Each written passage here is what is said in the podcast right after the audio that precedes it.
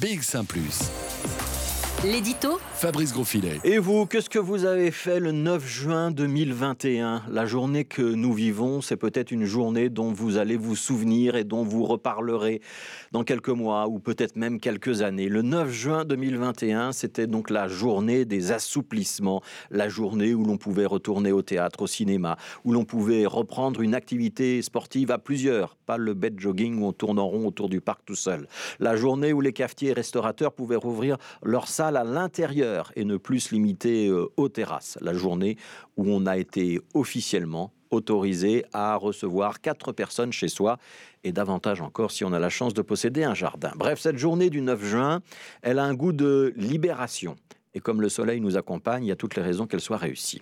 Le vœu qu'on peut former, c'est que ces nombreux assouplissements ne soient pas une parenthèse, comme celle que nous avons connue l'été dernier, avant d'être frappés de plein fouet par la seconde vague et le reconfinement. Que ces assouplissements soient donc faits pour durer, qu'ils soient le signe avant-coureur d'un retour à notre vie d'avant, celle où nous sortions sans insouciance ou aller au cinéma, au théâtre, à un concert, dans un bar animé pour finir la soirée. Tout ça ne relevait pas de l'exceptionnel, mais de la normalité.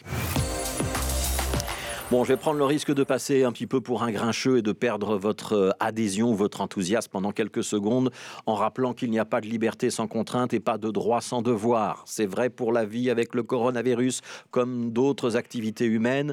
Ce goût de la liberté auquel nous allons pouvoir euh, regoûter aujourd'hui n'est pas sans limite. Il faut rester attablé par groupe de quatre au restaurant. Théoriquement, les grandes tablées hein, ne sont pas possibles. On va se rappeler que les bises, les poignées de main, les effusions en tout genre, parce que Lou Lukaku ou Kevin De Bruyne auraient marqué un but ne sont pas des comportements que nous pouvons avoir sans conséquence en matière de transmission. Ce 9 juin a donc le goût de la vie d'avant, le parfum de la vie d'avant, mais ce n'est pas la vie d'avant. Et ce qui est vrai pour euh, les considérations sanitaires l'est aussi pour la vie économique parce qu'on connaît tous des personnes dont l'activité est à l'arrêt, dont les revenus sont désormais proches de zéro. On passe tous devant des commerces qui ont posé une petite affichette comme quoi ils ne rouvriront pas.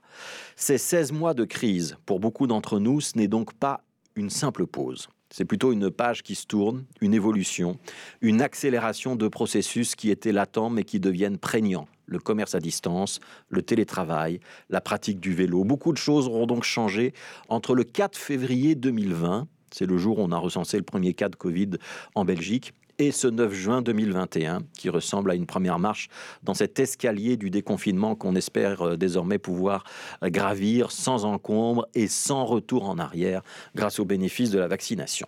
Alors pour tous ceux qui doutent encore du bienfait sanitaire, qu'ils auraient à se faire euh, vacciner ou à respecter les règles qu'on nous impose encore, je voudrais juste indiquer une tendance forte que constate depuis quelques semaines les économistes. C'est la corrélation entre la vaccination et les perspectives de croissance. Parce qu'on l'annonce, c'est un paradoxe, forte cette croissance pour les mois à venir et même pour l'année prochaine. Mais les pays qui ont vacciné mieux que les autres auront une croissance plus forte que les autres. C'est ce qu'indiquent tous les économistes et c'est ce qu'on peut observer quand on observe les placements boursiers de ces dernières semaines. Ça explique par exemple que les perspectives de croissance aujourd'hui elles sont plus fortes en Belgique qu'en France parce qu'il y a la puissance du mouvement anti-vax en France. Alors on peut douter de beaucoup de choses dans la vie, et vous avez le droit de ne pas vouloir accorder votre confiance aveuglement euh, aux ministres, aux experts sanitaires, aux journalistes. Mais dans le monde d'avant, vous allez peut-être être obligé quand même de reconnaître que les chiffres des économistes, leurs grandes tendances, les réalités du marché, c'est quelque chose qui ne mentait pas souvent. Toujours plus d'actu sur BX1 ⁇